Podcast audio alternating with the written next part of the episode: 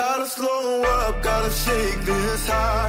Gotta take a minute just to ease my mind. Cause if I don't walk, then I get caught out. And I'll be falling all the way down. Boas malta, sejam bem-vindos ao segundo episódio do Doidos da Bola. Hoje comigo está novamente o Rico e o Chico. Digam lá, malta. Malta, como é que é? Tudo bem? Boas, tudo bem? Hoje é o segundo episódio do nosso podcast, Os Doidos da Bola, e vamos falar, eh, de uma maneira geral, dos, dos jogos deste fim de semana da Liga NOS. Vamos falar, de, eh, dar mais foco, obviamente, nos jogos dos três grandes, mas depois vamos também fazer referência a todos os jogos da, da jornada.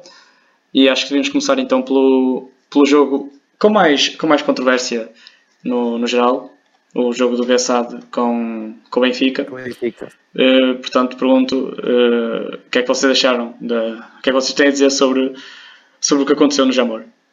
Sim, o jogo em si é um jogo sem muita história, não é? Estavam a jogar 9 contra 11, portanto acho que haver, haver jogo foi, foi aqui o grande erro e, eh, e pronto, acho que a responsabilidade vai toda para a Liga, principalmente, e depois, claro, depois cada um fica, fica com as suas opiniões, não é? Porque o presidente do Bessado diz que não disse, pediu para adiar, que não pediu para adiar.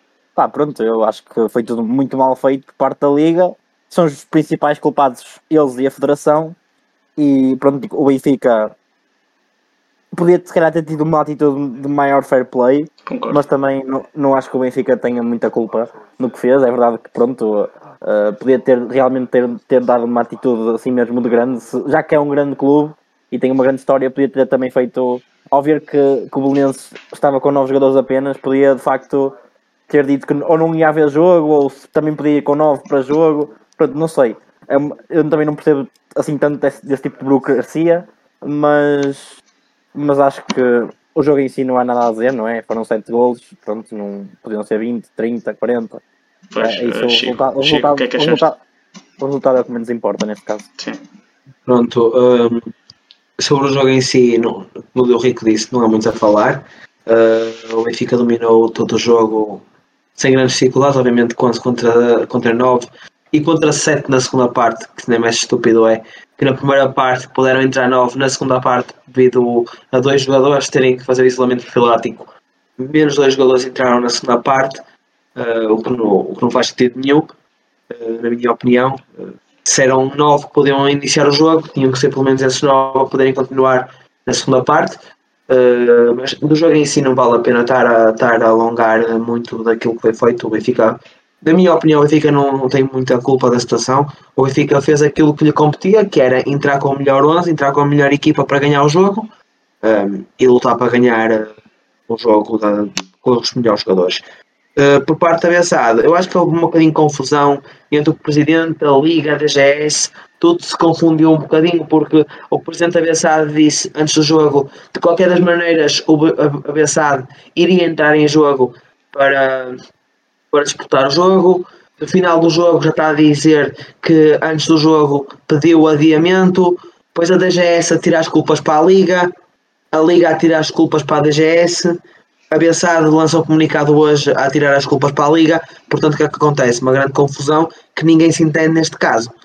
Mas, neste, mas, aqui, mas aqui mesmo quem não tem culpa nenhuma é o Benfica. O Benfica não, tem, não é tido nem achado na situação, porque o problema não foi com o Benfica, o problema foi com a Bessade. A Bessade devia ter identificado os casos e eh, ter, ter pedido adiamento mais cedo. Pelo visto, ele pediu adiamento às 7 e um quarto.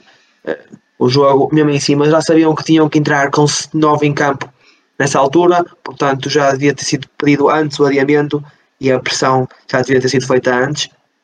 Mas a Liga tem a culpa toda, a meu ver, porque o jogo acontece e isto é uma, uma vergonha, é uma palhaçada que aconteceu na nossa Liga, que estamos a ser gozados lá fora forte e feio, porque realmente é a primeira vez que vejo isto numa liga profissional acontecer, uma equipa da primeira liga entrar com novos jogadores e ainda por cima no jogo contra um dos grandes portugueses, que é sempre difícil. Se já pensado com 11 jogadores, dos 11 titulares que tem, entrasse, já seria muito difícil bater o Benfica, porque a Bessade tem um papel muito, Limitado. muito reduzido em termos de qualidade. ah, contra jogadores que não estão rotinados, e inclusive um guarda-redes a jogar no meio campo, ao ponto a que chegamos, ah, ainda mais difícil seria. Portanto, acho que este jogo não tem muito que se lhe dizer, é praticamente isto. a tirar as culpas para a Liga e a Liga tem que assumir as culpas do que aconteceu. É, Eu acho, eu acho que, é, que é, uma, é, uma, é uma confusão. Primeiro, acho que convém esclarecer: o Abençado não tinha sequer novos jogadores para ir a jogo inicialmente. O, a BGS tinha, tinha dado apenas 6 jogadores como livres para jogar. E, portanto, Abençado com 6 jogadores, que nem é permitido haver o jogo porque não há limite de jogadores. No, o limite é, é 7, nem tinham 7 jogadores, portanto não, não poderia haver jogo. E o plano era não, não ir a jogo sequer, porque não havia jogadores para isso. Depois, hasta uma hora, uma hora e meia antes do jogo, mais ou menos, eh, a DGS conseguiu libertar mais 3 jogadores do, do, do confinamento e ficaram, pronto, ficaram novos jogadores. Só que depois aí o presidente, pelos vistos, um, pelos vistos mandou, tentou pedir o adiamento. O Rui Costa decidiu que por ser uma hora ou uma hora e meia, ou o que era, antes do jogo, ah, já, os jogadores já estão equipados, não vale a pena estar, não, vale, não, não dá para fazer, não dá para fazer, hum, para fazer adiamento, o que eu acho completamente ridículo. O Rui Costa aqui, não é por jogadores estarem equipados, como a equipa não pode, não pode aceitar o adiamento, para mim isso não faz muito sentido. Se essa, acredito que não tenha sido essa a razão para a qual não houve adiamento, mas dar essa razão como desculpa, acho que foi uma atitude horrível do, do Rui Costa. Depois, a Liga, não sei como também não intervém, mesmo faltando apenas quantos jogos já foram adiados por causa de, de problemas climáticos, muitas vezes, ou inclusive hoje o Tottenham, contra, pensei que foi contra o Burnley, foi, foi, foi adiado por causa de, de problemas climáticos, da neve. Portanto, não vejo porque é que, por ser uma hora e meia antes ou uma hora antes, não posso adiar, não adiar o jogo, por, por não haver jogadores. E depois o Benfica, dentro de campo, um bocado a jogar contra miúdos que não são habituais jogadores, a jogar contra dois guarda-redes, podia ter marcado 3, 4 golos, que seria o, o, o resultado 3-0 por desistência, o resultado por desistência ter 3-0, por isso Benfica, no meu ver, devia ter marcado 3, 4 golos, e depois não continuado a humilhar os jogadores lá em campo, porque não há coisa pior para um jogador de futebol do que estar a ser assim humilhado em campo. Obviamente, a culpa não é do Benfica pelo, pela situação de só ter novos jogadores, mas o Benfica podia perfeitamente ter largado o pé do acelerador, marcava 3, 4 golos e depois contava os 3, o 3-0 que contaria como desistência, ou o 4-0 se quisesse acrescentar mais um golo. E pronto, ninguém, acho que ninguém, ninguém ia, ia queixar-se eles. Pronto, não digo trocar a bola, mas se não tentassem marcar o tempo todo. Pá, eu acho que aqui também, além disso, para, acrescentar um bocado das ideias que nós temos dito, hum, acho que também uma coisa que, pronto, o Benfica acaba por não ter muita culpa na situação, é verdade, mas acho que ficou muito feio alguns jogadores do Benfica continuarem a fechar os gols e, e pronto, não é? Acho que deviam ter tido um bocadinho mais respeito pelos, pelos próprios jovens que estavam lá com metade da equipa, mais de metade da equipa, digamos que aquilo eram praticamente o sub-23 do Belenenses, não é? Para além de terem dois guarda-redes a jogar, sendo que tinham um guarda-redes e, e, um jogador de campo que também era guarda-redes. Uh, pronto, acho que nesse aspecto o Benfica, pronto, não digo enquanto instituição, mas acho que os jogadores foram não, não foram não tiveram fair play nenhum e não pois, era, era o que estava a dizer, era o que estava a dizer. acho que a abordagem e a mentalidade que eles deviam ter tido era, era diferente porque continuaram só a marcar golos atrás de golos e acho isso completamente desnecessário penso que estão a jogar contra o avançado com novos jogadores acho que não tem, depois... acho que não tem nenhuma necessidade de estar ali a marcar 7 golos numa parte para demonstrar eh, que são dominantes por amor de Deus isso não e neste isso caso, estás a falar de um clube que é presidido por um jogador e na, não digo que torna mais grave a situação, mas não é? Tira um bocado também a credibilidade, porque de, ele teve em campo, ele já foi um daqueles jogadores, tipo, acho que não é? É um bocado.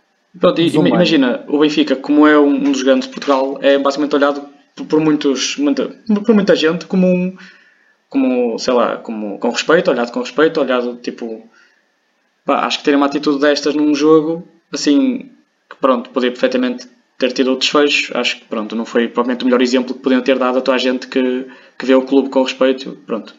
Pelo menos os, os, os, jogadores, os jogadores e, e mesmo o treinador acho que deviam ter, deviam ter tido a decência de dizer ok, estamos a jogar contra nove, dois guarda-redes, uma parte deles nem são jogadores tipo regulares de Bolonenses, marcámos 3, 4 golos, abrandámos um bocadinho, não é preciso estar aqui a marcar golo atrás de golo atrás de golo e a pressionar em cima a equipa aos 90 minutos. Só houve 45, não é? Mas continuariam a pressionar os, os, o resto do jogo, de certeza. E, e não só, e não só. Eh, e depois é, se forem a ver as conferências de imprensa de Jorge Jesus, ainda há poucos dias atrás, Jorge Jesus falou na conferência de imprensa no final do jogo com o Barcelona, que esperava que o Bayern, por exemplo, não tem a ver com a Liga Portuguesa, mas tem a ver com, com o Benfica e com a, com a nossa Liga indiretamente, mas pediu para que, que o Bayern mantivesse a verdade esportiva e aquilo que o Benfica fez foi tudo menos verdade esportiva. Pois. Porque se, se fosse verdade esportiva, eles tinham adiado o jogo, tinham permitido adiar o jogo, apesar de, volto a repetir, a culpa não ser do Benfica neste caso.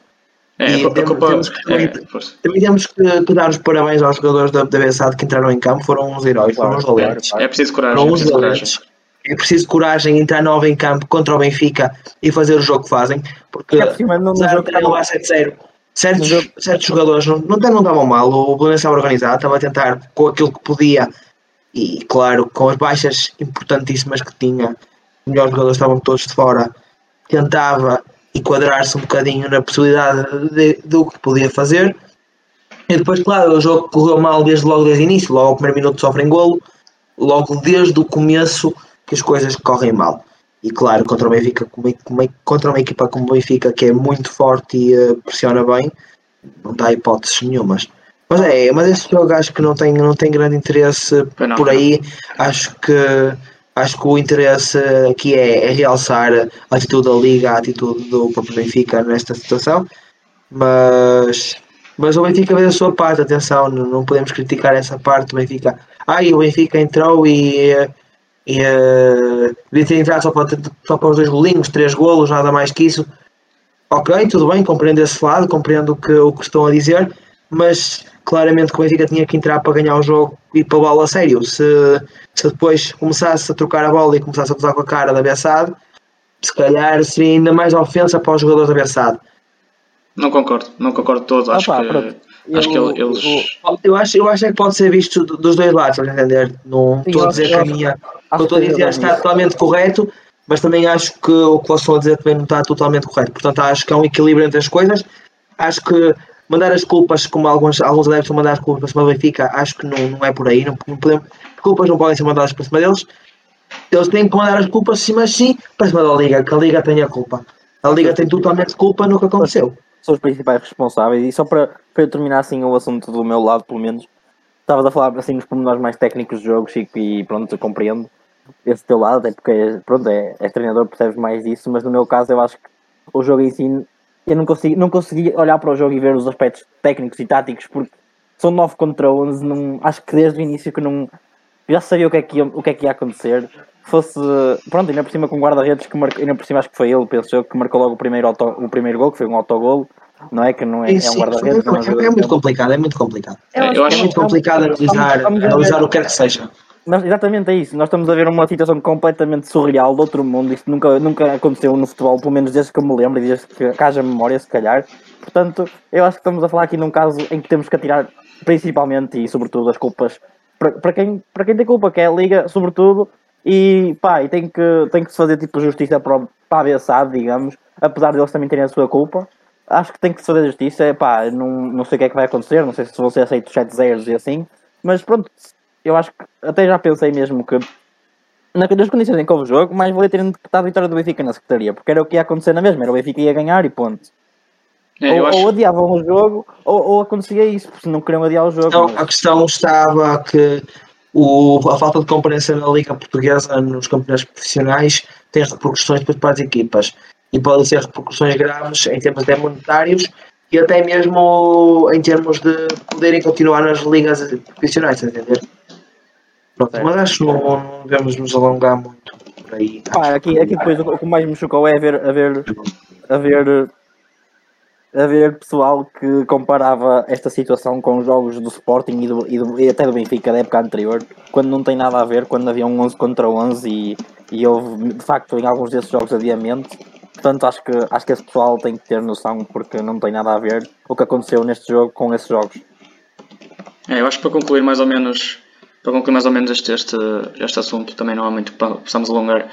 Eh, Eu acho que a culpa, claramente, ninguém está aqui a culpar o Benfica pelo, pelo que aconteceu com a, com. Eu acho que as pessoas culpam o Benfica pela atitude que tiveram e pela, pronto, na minha opinião, a falta de ciência que tiveram. Acho que podiam ter tido podiam ter, ter-se posto no lugar dos outros e acho que se fosse ao contrário o Benfica não. Pronto, o Benfica também, obviamente, superior ao Abessado, mas se fosse ao contrário também não iam querer estar ali a ser goleados quando estavam com jogadores a menos, jogadores de guarda-redes fora de campo e tal. Pronto. Uh, vamos, vamos então largar este assunto porque também acho que não merece mais atenção do que já foi dado. Acho que a, a Liga tem que olhar para ela própria e ver.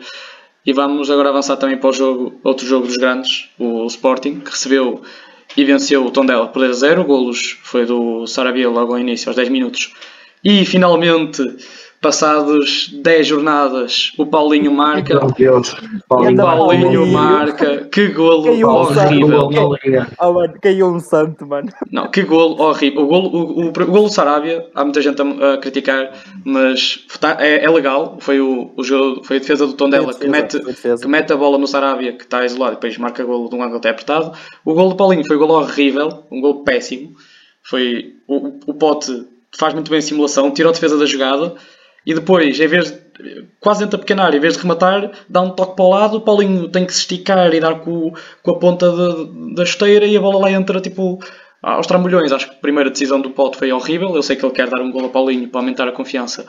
Mas eh, pronto, eh, o Paulinho, se continuasse sem golos, acho que era merecido porque a qualidade que ele tem equivale aos gols que tinha nesta época na Liga, que é um, e pronto. Opa, e não, não merece mais que isso, que ele, ele teve oportunidades para fazer 20 golos e não marcou nenhum. A culpa é dele, não é. Não é pronto. Entendo que ele tente dar golo ao colega, mas naquela posição está isoladíssimo, em frente à cara do na pequena área, tem que fazer golo, não há cá, não há cá estar a, a tentar, porque tem o jogo estava um zero, aos 50 minutos não estava resolvido, não era tentar dar a confiança, ali era matar o jogo e avançar, estás a ver? Mas tentou marcar golo, pronto. Mas no geral, o tom dela. Porque, porque ali, ali um golo do Tondela naquele momento, se, se, o Paulo, se o Paulinho falha ali, o Tondela se consegue contra-atacar rapidamente e marca golo, por exemplo, o 1-1 seria um resultado muito difícil para o Sporting. Pois, exato. E acho naquele momento o, o Tondela é uma equipa que se organiza bem e é muito complicado de, de combater. Pois, e o Tondela, não, convém não esquecer que é o terceiro melhor ataque da Liga. Era, antes, antes deste Era, jogo. era. Era o terceiro melhor O ataque da Liga junto com o Sporting. O ataque, o ataque do Tondela é muito forte, com jogadores como o, o Rafael Barbosa, que era do Sporting B, com o João Murilho, que já chegou a estar no Benfica, mesmo o João Pedro no meio campo é um médio que progride bem com a bola, o Tiago Dantas também prestado do Benfica, obviamente começar a falar muito de Tiago Dantas, muita qualidade. O Sainha, o defesa que está emprestado, penso eu, pelo Vila Real, também fez um jogo, um jogo excelente. O, Pela Real Sociedade, Jorge. da Real Sociedade, perdão. O Modibo Sanha, excelente jogo, fez um excelente jogo. E falta o outro central titular da equipa, que não podia jogar, obviamente, porque é emprestado pelo Sporting, que é o Eduardo Quaresma, mas o Tondela, no geral, fez um excelente jogo. A primeira parte dava um zero para o Sporting, mas o Tondela teve boas oportunidades. O Neto fez um corte incrível, já quando o Murilo estava, estava isolado, e o Coates também chegou a cortar, cortar a bola uma vez isolado, acho que foi o Rafael Barbosa. E o Tondela teve oportunidades, por isso 1-0 era um bocado enganador. O Tondela se calhar merecia estar empatado no intervalo, mas na segunda parte o Sporting dominou e mereceu se calhar ganhar por muito mais do que, do que dois. Ah, exato, Uh, também, também, eu acho- que num, jeito de, de também uh, não falar muito, nem alongar muito este assunto, porque também acho que é um jogo que não teve assim muita história, sempre tendo que o Sporting foi mais dominador, mas o Tondela tenta dar o ar da sua graça, foi uma equipa competente, joga muito bom futebol, eu acho, um futebol que, a meu ver, até é surpreendente. Não, não é- Normalmente olhamos para o Tondela como uma equipa mais de fundo da tabela e eu acho que eles estão a jogar um futebol acima disso. Uh, têm jogado muito bem, estão muito bem orientados, têm um- ali um meio campo muito interessante, eu acho. E a frente de ataque, Sim, lá está, também disseste muito bem, Jorge e sublinho, uma frente de ataque que era o terceiro melhor ataque da Liga, igual ao Sporting, portanto tem um ataque que tem jogadores como o Mourinho, que eu acho que é muito bom.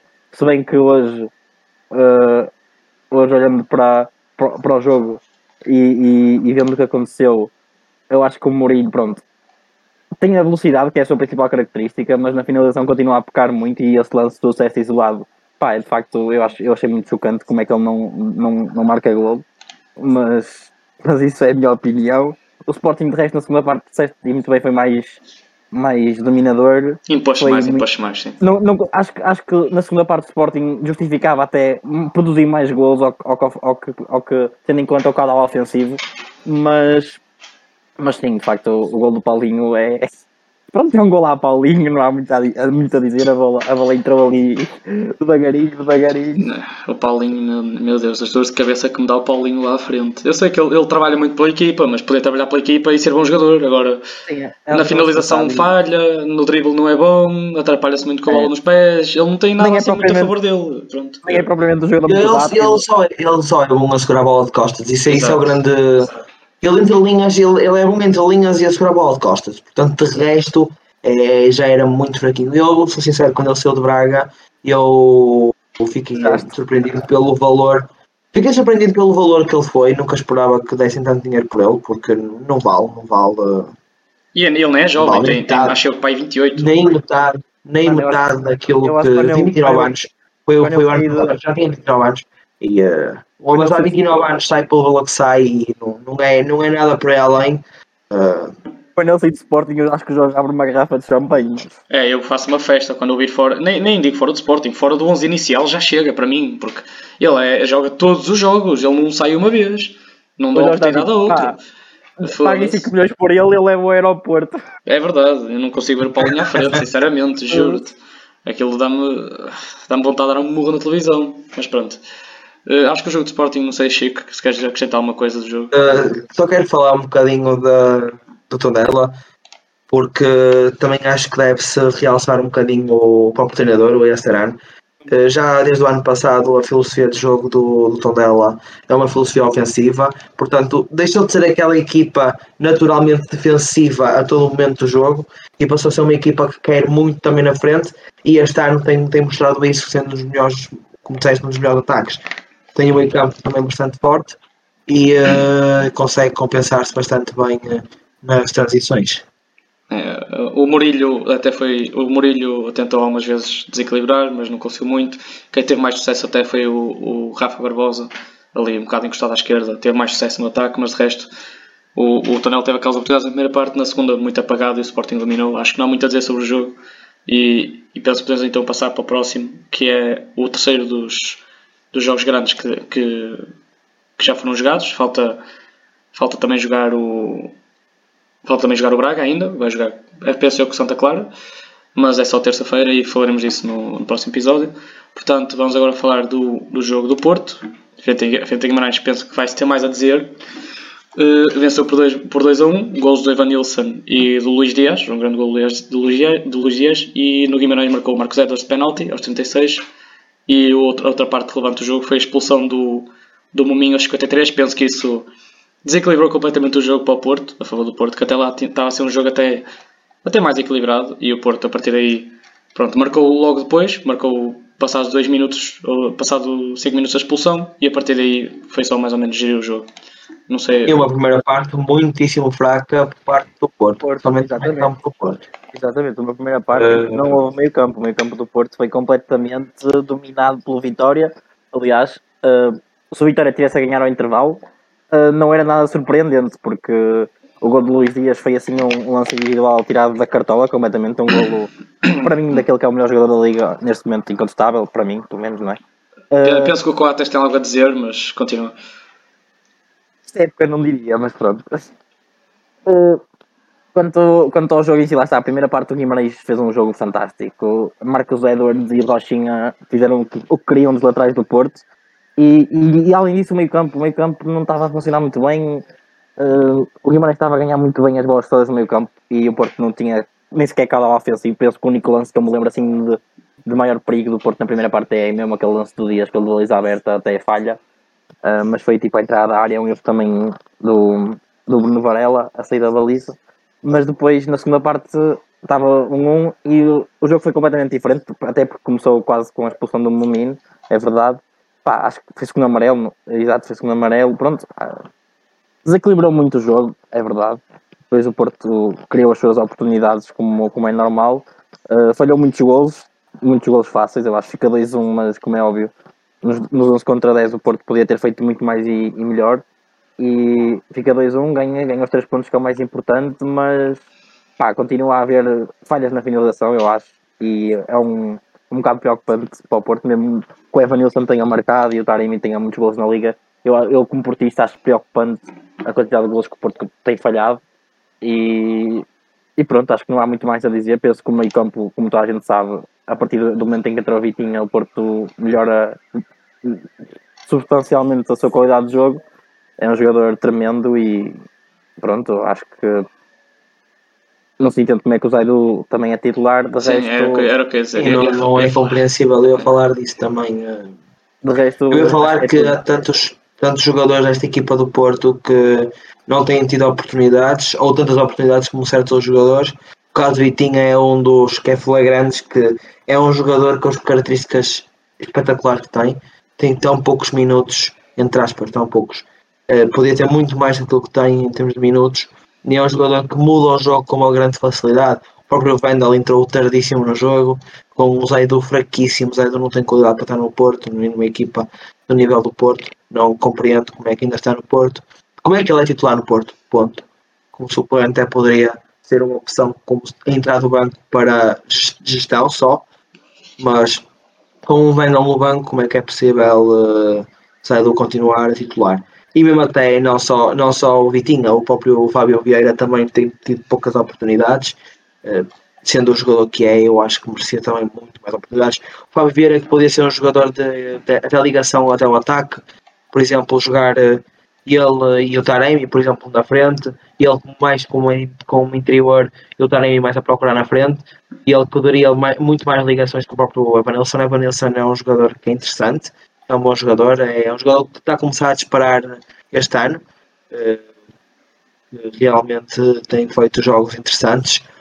Eh, mas acredito que, por exemplo, o Fábio Vieira, em vez se calhar do Evanilson, ou até em vez do Taremi, até poder jogar o Evanilson na frente e, eh, e o Fábio Vieira por trás, conseguiria dar co- coisas ao, jogo do Porto que Taremi e Evanilson não conseguem dar, porque são os dois muito para a frente, não há muito entre linhas ali no ataque do Porto, tem muitas vezes que o Uribe fazer as entrelinhas, se não consegue o Uribe, quem está ao lado, Sérgio Oliveira, não faz entrelinhas também, ou seja, acaba sempre ali um buraco que não é feito entre linhas. Eh, eu acho que é uma das partes preocupantes deste Porto na parte da situação ofensiva. Às vezes falta esse jogador faz essas situações. É assim, eu, eu acho que tocaram na maior parte das coisas, mas eu tenho outra, outra tenho mais a dizer, porque o Corona penso que não esteja lesionado, penso que não esteja lutado nenhuma lesão. Eu não entendo como é que o Corona está no banco desta equipa do Porto.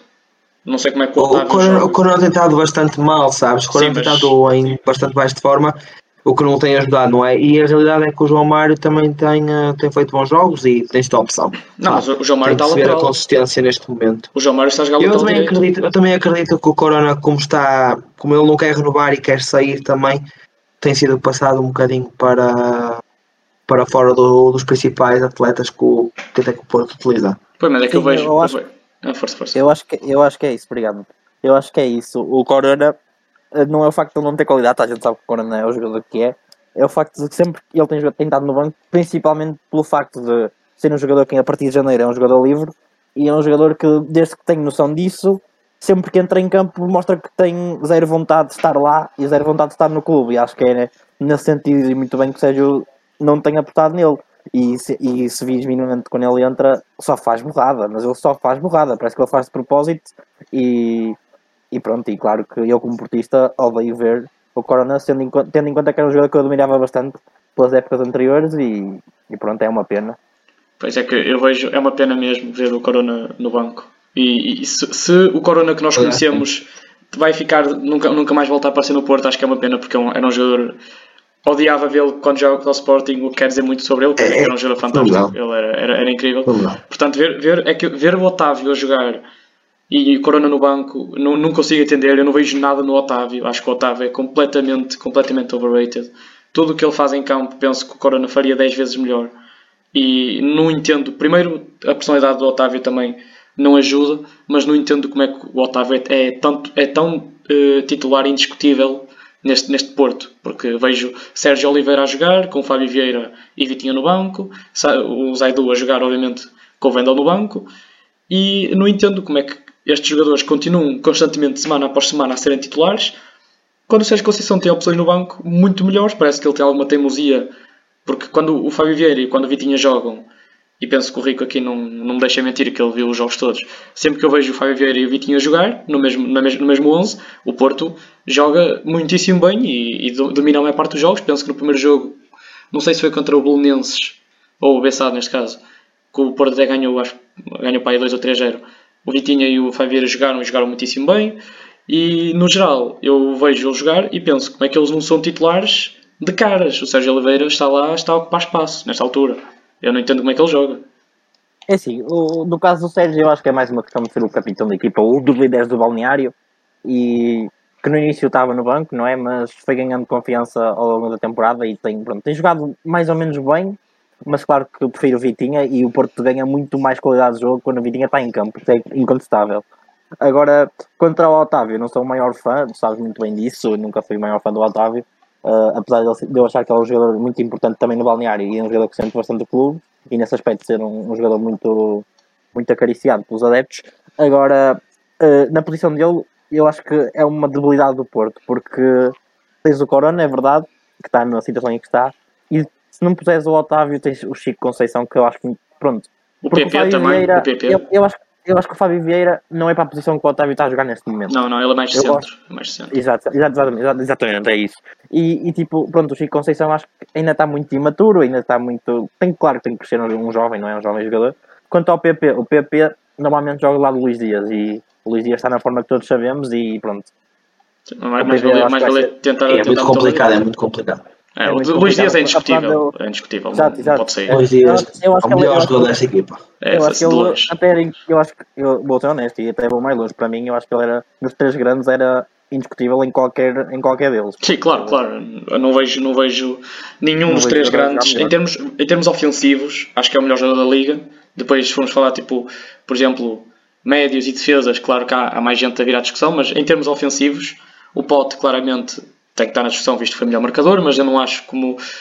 Pronto, não acho que o Pote seja assim nada de especial. Podes cair mais do outro lado também. Sim. Portanto, E o Pote eu acho que é um jogador mais de, de circunstância. Ele não joga nada e acaba por marcar um ou dois golos assim de oportunidade porque o Sporting E eu acho, eu acho que o jogador que podes mais contrapor devido à posição também, que é mais ou menos a mesma, porque normalmente joga daquele lado, é o Rafa, exatamente.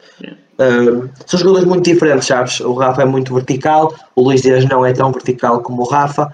O Luís Dias gosta mais de ter bola no pé, o Rafa gosta mais de bolas na profundidade. São jogadores muito diferentes, dão coisas diferentes ao jogo, sabes? Uh, por exemplo, o Luís Dias no jogo do Benfica, se calhar não dava tão, tanto tanto o arte de sua graça como dá no Porto, porque o Porto joga muito mais bolinha no pé do que o Benfica. O Benfica joga muito na profundidade pelos extremos e por aí já é completamente Sim, diferente. mas também, por exemplo, Mas também tendo um jogador como o Luís Dias, são características muito diferentes, até podia ter nuances diferentes daquilo que tem.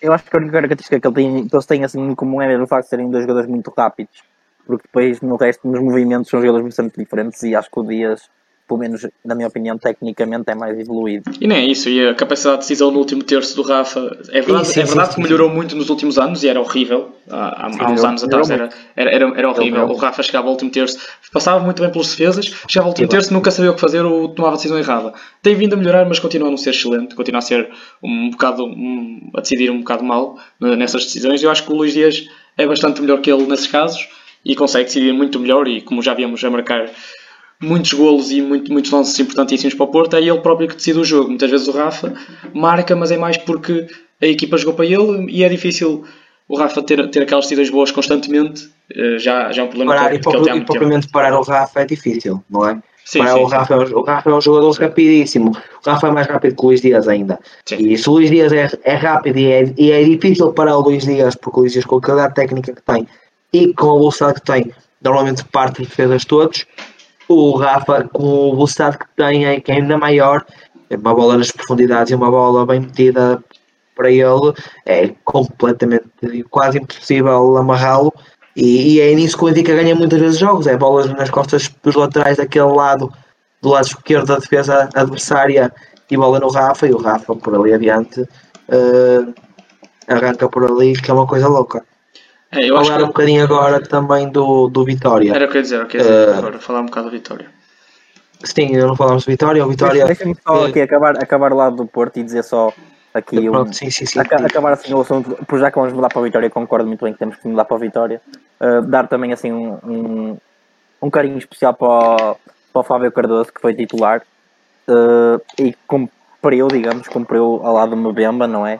Portanto, acho que é um jogador que merece oportunidades, ele tem muita qualidade, é óbvio que não tem lugar com o Pepe e com o Mbemba a jogar, mas, mas é um, na minha opinião é o terceiro central natural desta equipa, é porque para mim é melhor que o Marcano.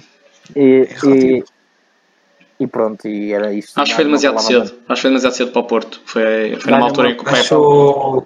Ele tem 27 anos ou 28, Jorge. Sim, não é isso, mas o Pepe está lá a jogar na forma que está, o Mbemba está a jogar na forma que está, acho que foi para o Porto fazer nada. Eu acho que se fosse Ah, ele. imagina, o Mbemba tem, tem. Ele tá- tinha hipótese para Braga, em Braga era seria titular, por Sim, exemplo. sim. Ele tinha, Ele, ele, ele, para, para a idade que tem, ele para a idade que tem, ele precisa de jogar. No Porto não, não, não está a conseguir jogar com a regularidade que se calhar poderia Claro. jogar. Estás a entender? Por exemplo, numa equipa como o Braga seria titular indiscutível, sem dúvida nenhuma. O Carlos seria titular indiscutível. Eu acho que ele no caso do Porto veio porque temos que ver que o Mbemba, tal como o Corona, em janeiro fica um jogador livre.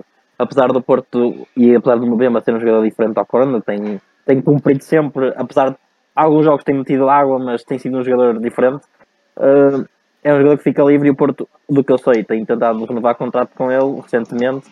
Ainda não, acho que não é nada oficial e por isso mesmo eu acho que foi nesse sentido, sabendo que o Mbemba podia sair, e, efetivamente o Porto tentou arranjar o mais rapidamente possível um central sendo que há sempre aquela especulação com o Ruben Semedo e o Ruben Semedo e não sei o que, o Ruben Semedo assim, o Ruben Semedo abaixo. Portanto, o Porto foi buscar o Fábio Cardoso assim num negócio que não, não custou muito e pronto, acaba por ser um bom negócio pelo central que estava a ser no Santa Clara e porque acho que é um bom jogador de facto e que precisa, precisa de jogo, exatamente. Neste caso é um jogador que precisa de Sim. jogo porque a qualidade tem muita.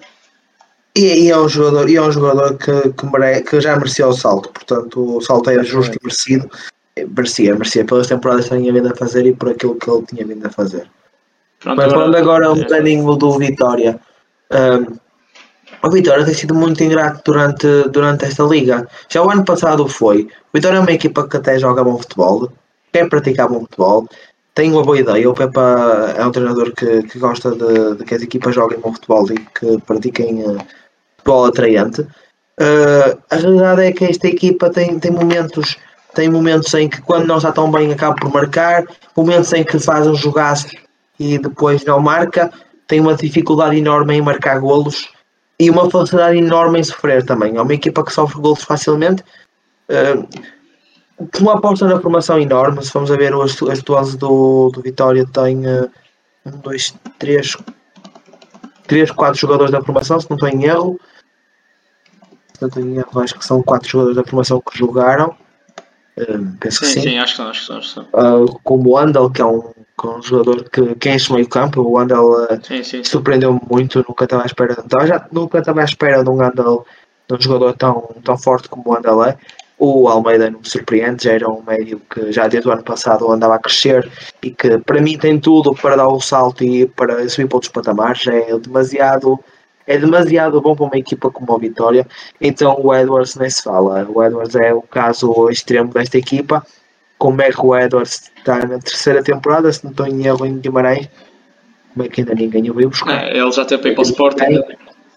Como é que ninguém, como é que ninguém vê, vê neste jogador uma opção para realmente, pá, é um jogador com qualidade, é um jogador tem, é, vamos ser sinceros, é um jogador que não há nenhum jogador na liga, tirando dos três grandes, que consiga fazer o que ele faz. Não, não há. Em, ter- em termos Não ofensivos, em termos ofensivos, Em concordo. termos ofensivos, não, não, não há, não há. O mais parecido dele, perto, é o Horta, em Braga. Mas mesmo assim, não, não tem a velocidade do Edwards. Por isso, já, já por aí, já, já perde. E pela idade também, não é? Obviamente, o Horta já é muito mais velho que o, o Edwards. E com o jogador deste talento todo, estar aqui neste clube, pá, sem ofensa para a vitória, o, o Edwards é demasiado bom jogador para, para estar aqui. Para Sim, estar- claro, mas acho- acho- liga é. Acho que É, isso é não, é, não, é, não é nenhuma barbaridade. Acho que o, dizer, o Edwards. Também falar do Corta, são estilos completamente diferentes de jogo. O Edwards muito mais técnico, Sim, sim, sim, muito sim, mais sim. em, eu em a drible. Pronto, mas por exemplo, eu vejo sim, o estou a Edwards jogar. com bola. Sim, sim, eu vejo o Edwards jogar e, e eu penso. Já teve para ir para o Sporting na, na época passada, na época de transferências passada, mas o, o Guimarães pedia qualquer coisa tipo 17, 18 milhões, logo que foi pelo, pelo Edwards, penso eu. E o Sporting também não tem esse dinheiro depois de gastar 16 no Paulinho. O Sporting agora E tem de se controlar. Sim, e não tem que se controlar agora, não pode estar aí a gastar 20 milhões, se não acontece no Benfica, se calhar anda para aí a gastar dezenas de milhões, dezenas de milhões e depois acaba por correr mal. O Edwards joga, joga quase sempre, depois o, Edwards jogar, joga sempre bem. Há, há, são raros os jogos em que ele não desequilibra completamente o, a defesa, não destabiliza a defesa adversária. Neste caso, como é contra o Porto, um bocado mais complicado, porque a defesa do Porto, naturalmente, é mais forte que, que habitualmente os adversários que eles enfrentam. Só que também está ao lado do Zaidu, por isso também era, era um facilitado. O André Almeida, como já disseste, já desde o ano passado, que foi chamado à equipa principal do Guimarães, notava-se claramente que era, que era um excelente jogador e que merecia estar a jogar muito mais do que estava, porque ele no ano passado estava a vir do banco, penso eu e só com E é um regularidade começou a jogar titular agora. Sim, nota-se que ele é, é da formação do Guimarães e é uma pérola completamente que o Guimarães achou. O mesmo que o, que o Thomas Handel, só que o, o jogador que eu acho que é assim mais, mais importante nesta fase e acho que tem vindo a jogar, tem, tem, vindo- tem vindo a fazer uma excelente época, é o que estava no Boa Vista há duas épocas atrás, que é o Rochinha. É O Rochinha. Sim, sim, sim. Eh, penso que é, é daqueles jogadores que passa um bocado despercebido, mas tem uma importância gigante nesta equipa do, do Guimarães e não só pela qualidade técnica, mas ele já no Boa Vista era um jogador importantíssimo para o plantel, acabou por sair para o Guimarães e demorou, demorou um bocadinho a arrancar também. Pronto, o Tozé também jogava um bocado na posição dele, depois o Tozé saiu, agora o Rochinha está tá, tá a começar a pegar mais e está a notar-se cada vez mais que o Rochinha é, é um excelente jogador. Em termos de defesa, o melhor central do, do Guimarães foi expulso, foi o Mumin. Eu acho que o Mumin é, é um excelente central e foi expulso por segundo amarelo e a partir daí o jogo desequilibrou completamente. O Guimarães tem um plantel muito melhor do que os resultados diga- dizem e acho que é só uma questão de tempo até eles começarem. nenhuma. É, eu acho que é uma questão, é uma questão de tempo até eles começarem a começarem a clicar e começarem a jogar cada vez melhor. E jogam, isso- muito, e jogam muito mais do que que os resultados ditam. Eles têm 4 vitórias, 4 derrotas e 4 empates. Pois, isso para, o plantel que Sendo que tem desses não, não é 4 bom empates, que sendo desses 4 empates, a maior parte dos jogos de- desses empates foi o Vitória carregar sempre em cima, portanto. E eh, um deles foi contra, por exemplo, contra a Bessade, que empataram, se não estou em erro, 0-0. E o que a Vitória carregou, carregou, carregou, carregou. Bola não queria, não queria entrar nesse jogo. Há jogos assim e eh, realmente Quando, a quando, classificação, a classificação não, dita, não dita a qualidade que esta equipa do, não, do, do Vitória Força tem. Quanto, quanto a esta equipa do Vitória, eu tenho assim. Eu admiro bastante esta equipa do Vitória no sentido em que, pelo futebol que praticam, acho que são uma equipa de excelente qualidade e de grande nível, sem dúvida. Uma das melhores, até ultimamente, do Vitória, a nível de qualidade. Uh, simplesmente acho que lhes falta uma peça muito importante, que é um ponta de lança que marque golos. Sim, Uh, sim, não sim. acho, não acho Sim, que sim, nem sim. o Estupinha nem o Bruno Duarte sejam jogadores O Estupinhar para mim, não sei o que é que anda para lá a fazer. Eu vejo jogar e não vejo nada nele. Para mim, o Estupinhar está lá, está lá um bocado a encher espaço. Mas, O Duarte é muito mais completo. Não, é mais completo. Mas também não é ponta de lança para o Guimarães. Também não é ponta de lança para Guimarães. exatamente. Não, não, mas por acaso é um jogador, é um jogador que, eu, que eu até gosto, é um jogador que joga bem de costas para a baliza. Não é nenhum finalizador, não é nenhum matador. Para a frente da baliza falha muito, muito. muito. Mas, Mas mas também acho, que o calibre. problemas na liga, na generalidade. Eu acho que é Um, problema mas, geral mas, é, mas há muito, é muito ao jogo, há muito ao jogo e é muito lutador, sabem? Eu acho É um que isso é o principal erro, isso é o principal, eh, a principal eh, peça que falta ao Guimarães, é mesmo um ponta de lança. Quanto ao resto da equipa, eu acho que vocês já falaram um bocado de tudo e falaram muito bem. O Mumin foi o melhor central e é e acabou por ser expulso. Pronto, não há É O melhor central, o melhor central não posso concordar. Uh, para mim o melhor central está lesionado. Para mim é o Borevkovic, o Tony Ah, sim, Borevkovic. Não, Eu não acho, não tava- acho, não acho nada. Não acho nada. O- Eu acho que é bom, eu o- acho que é bom, mas não sei se é o melhor. pronto. Borevkovic para se mexer é preciso quase empurrá-lo, É mais porque ele é lento é que dói. O Mourinho, o Mourinho ano passado fez uma época muito abaixo do que aquilo que se É um jogador muito Ah, lento, sem dúvida. Agora, quanto ao, mas também, também são, são de características, são centrais de características bastante diferentes. Completam-se muito um ao outro. Sim, sim, concordo. Nesse aspecto completam-se muito bem os dois. Uh, quanto ao meio campo, vocês falaram das pérolas do Guimarães e muito bem, do, do Andal e do, do André Almeida. Eu acho que o André André não jogou. Sim, não jogou, não é? Eu não sei porque é que ele não jogou. Acho que nem no banco estava. Uh, Não, não, não, não sabe porquê. Pois, uh, que, que é o capitão de equipa, não é? Portanto, também é assim, uma baixa importante lá do Guimarães. Quanto ao, restante, vocês falaram já do Marcos Edwards, do Rochinha. Eu vi o jogo hoje, principalmente, e, e pá, como eu disse, e volto a repetir, eles fizeram o que quiseram nos aulas do Porto. Atenção que eu adoro o João Mário, mas tanto o Edwards do Zaido com o Zaido e o, Rochinha com o João Mário pá, eles brincaram com eles foi uma coisa muito feia de ver. Opa, e, e estamos-nos a esquecer que no banco tem mais um, uma grande adição, que é o, o grande Ricardo Quaresma, não é? O senhor das trivelas. Uh, já não tem a velocidade dos tempos, mas continua a ter a técnica.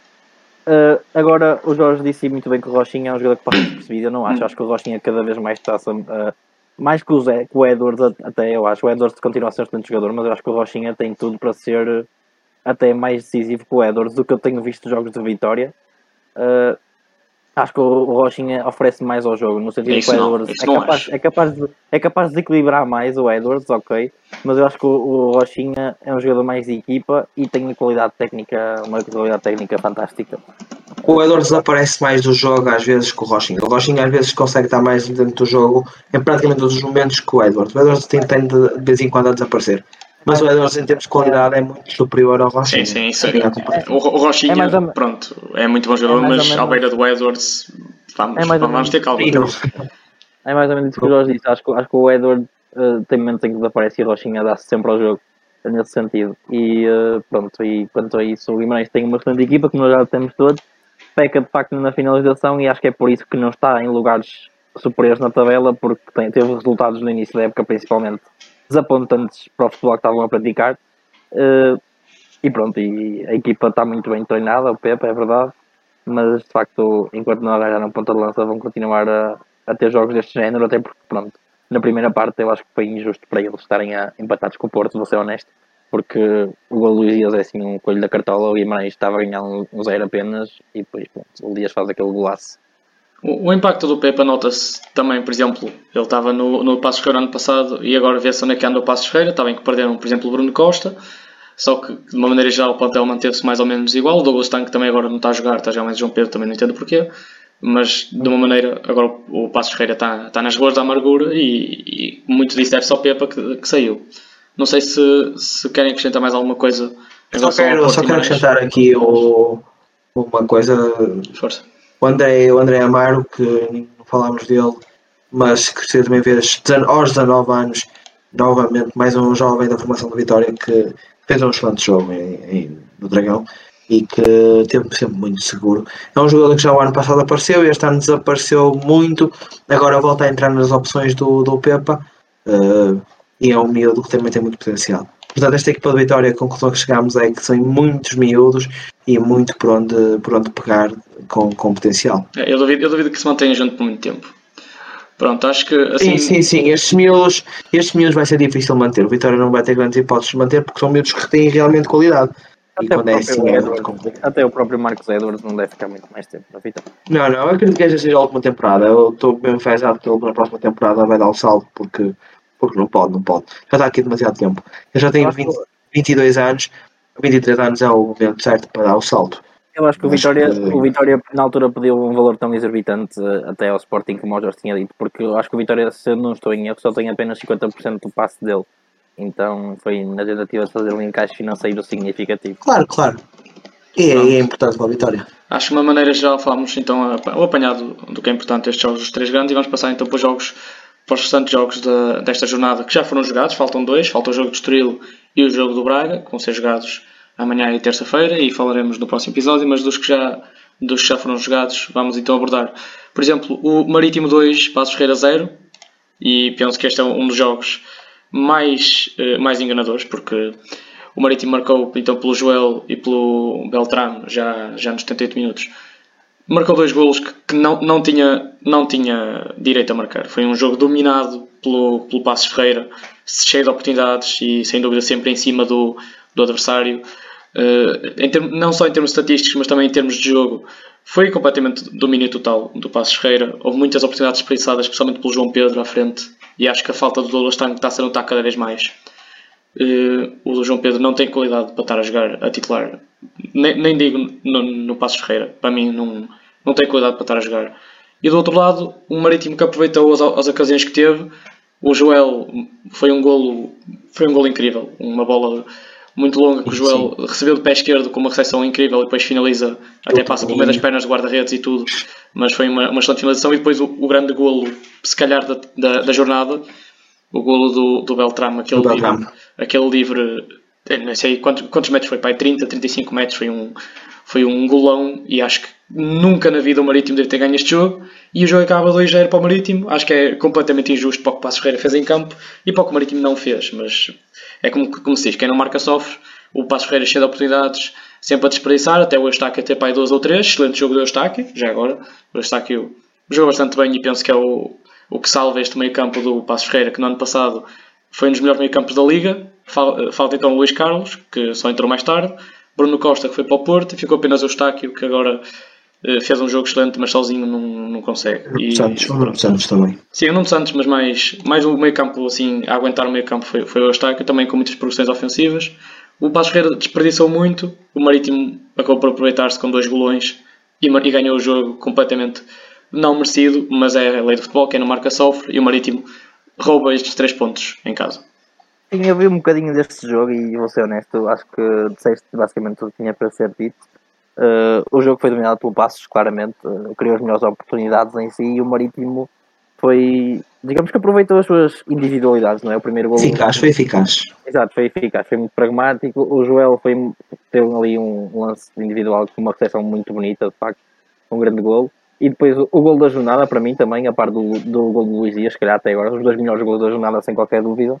Uh, o gol um golaço livre do Beltran e pronto. E, é eu, nem, eu nem lhe chamaria eficaz, sinceramente. estavam a dizer que o Marítimo foi eficaz. Eu não acho que seja eficaz porque aquilo eu nem consideraria oportunidades.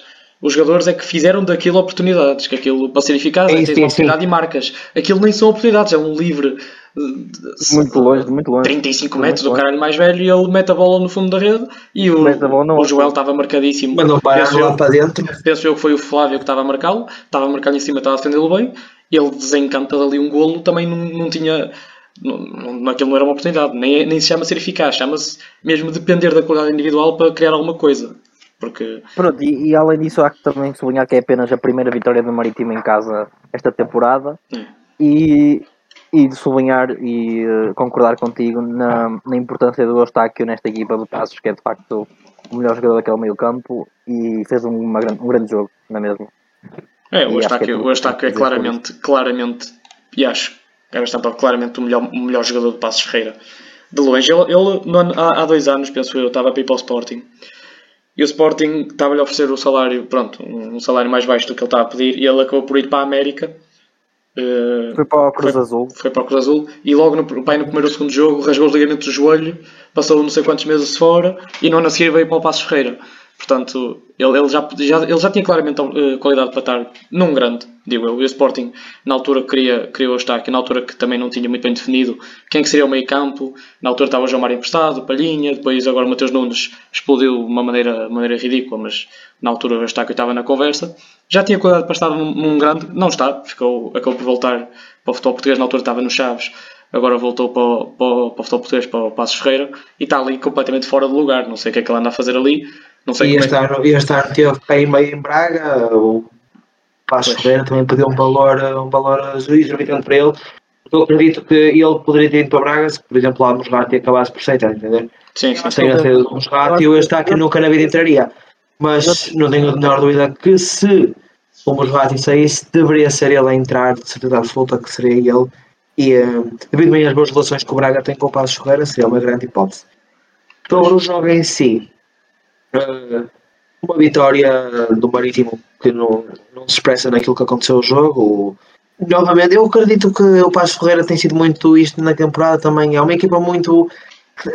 A situação é um bocadinho parecida com a do Vitória, que é uma equipa que até tem um futebol relativamente atraente, não é nada por aí além, até pelo treinador que tem no do futebol, nunca, nunca é muito atraente, uh, mas normalmente é um futebol pragmático. Mas não, não tem sido, não tem sido uma equipa pragmática, não tem sido uma equipa de golo, Uh, não compreendo como é que o João Pedro joga nesta frente de ataque. Uh, eles têm um avançado que é o Diaby, que tem feito muitos bons jogos, ou, ou, uh, ou o Ibrahim também, o Abbas Ibrahim também tem jogado bastante. São jogadores que não se compreende como é que não têm tantos minutos nesta equipa. e mais, joga, por exemplo, o João Pedro, que, que é um avançado que não é nada por além. Dá muito pouco ao jogo, corre muito, mas dá pouco ao jogo em eu, si. para mim não presta, uh, não presta eu, eu, acho que o mais fraco aqui é, é, é fraquinho, é muito fraco, é muito fraco, é muito fraco para a, liga, mais... para, para a nossa liga. Acho que o mais chocante aqui é mesmo que o Jorge disse como é que um jogador como o Douglas Tank nem sequer joga nesta equipa, não é? Sim, eu penso, sim, eu penso, eu sim, penso sim. que ele está no plantel ainda. Eu penso que ele não saiu. Sim, sim, ele ainda está ele ainda tá na plantel. sim. é o melhor avançado da equipa nada, hoje. não, não foi sequer convocado. hum, mas vamos a ver, ele também não tem sido a opção principal. Normalmente tem jogado o Tiabi ou, ou o João Pedro. O Diaby é um jogador que, eu gosto mais, sinceramente, em comparação ao João Pedro. O João Pedro acho que é muito fraquinho em comparação direta com qualquer avançada até da Liga. Ou até o Danilson também, que tem jogado bastante também, que também já marcou. Acho que no, no estou em erro, ele que marcou o gol ao Tottenham até. Hum, quanto à equipa do, do Marítimo, eu acredito que também hum, o Marítimo, a falta, a falta, o Marítimo tem dois, dois jogadores hum, de fora do meio campo, titulares indiscutíveis. hum, O Chaves o Pedro Pelágio. Pedro Pelágio estava, estava de fora e o Chadas está lesionado. O Chadas é um jogador que, que faz muita falta este Marítimo.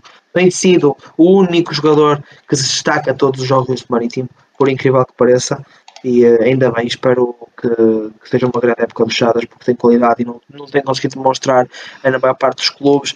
Mas, mas é, é, é novamente o Marítimo O Chadas, a o Chadas ainda está emprestado pelo Braga ou não? O Chadas, o Chadas está, foi vendido Foi? definitivamente para. Foi, foi definitivo para o Marítimo, mas o Braga acho que tem, eh, Há a opção de recompra. tem a opção de, de recompra Ok. ou algo do género. Algo muito parecido com isso. Não sei ao certo o que é, mas tem algo do género. Mas terminar- estas equipas, quando mudam um treinador, normalmente os primeiros, o primeiro jogo há sempre aquela reação e depois voltam à real. Eh, vamos ver se o Marítimo vai ser assim ou se vai mudar algumas coisas. Mudar tem que mudar porque o que estava era muito mau. eh, e tem, tem, que- tem que fazer aqui alterações.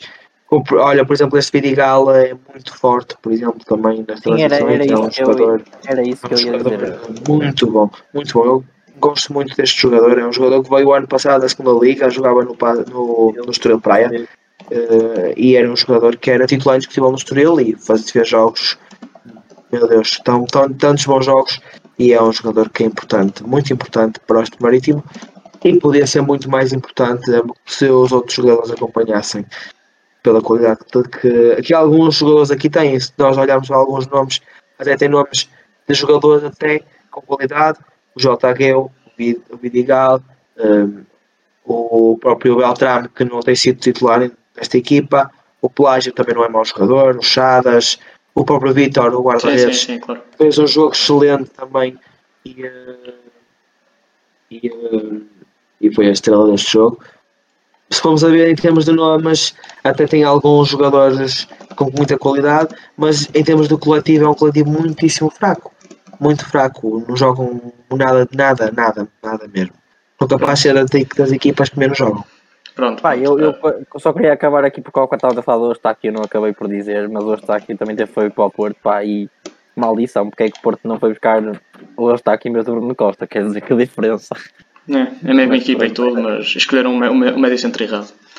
Exatamente. Eh, acho que de é um maneira geral já, já, já falamos deste jogo. Não sei se algum de vocês quer acrescentar alguma coisa ou se podemos avançar. Não, acho, acho que o Chico acabou muito bem agora a falar do, do- da frente de ataque do Marítimo. Pronto. Eh, nesse caso, então, vamos passar para um jogadores. jogo muito mais interessante em termos também de jogo. Foi o Moreirense 2, Gil Vicente 2. Eh, um jogo que foi determinado no último, no último minuto, por um golo do Steven Vitória, já, já foi pensando nos 96, já depois do, do tempo, tempo regulamentar. Foi o primeiro golo aos 49 de penalti para o Moreirense, do Ian.